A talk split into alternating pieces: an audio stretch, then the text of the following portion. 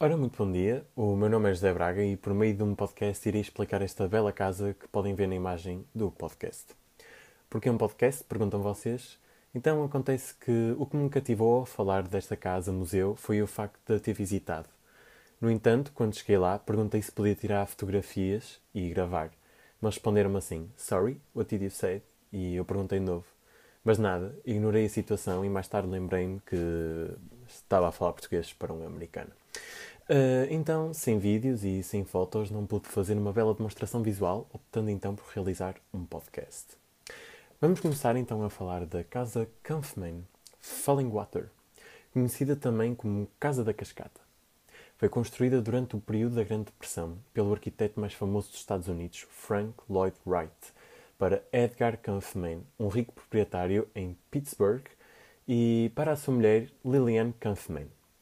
Esta casa está construída o mais perto da natureza possível, tendo sido erguida sobre uma cascata e a rocha sobre a qual está apoiada, e leva-se por dentro da sala de estar.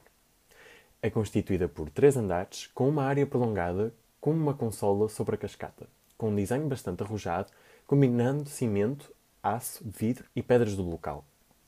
De facto, era como se a casa estivesse entre as árvores, as rochas, o rio e a cascata mas a parte virada para o rio começou a afundar, assim que o cimento foi desgastando.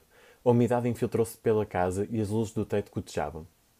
Apesar da casa ter os seus defeitos devido ao local onde foi construída, do meu ponto de vista, a sua beleza é transcendental.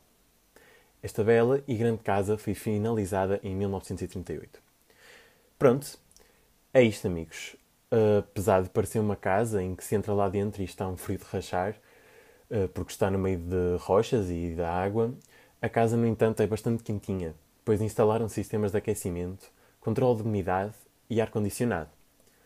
Vale a pena visitar e não se esqueçam de tirar aquela típica moedinha para a água para dar sorte, ou passem um cartão de crédito para ver se depois têm sorte a investir na bolsa de valores. Não se esqueçam de falar também inglês. Foi um prazer. Adeus.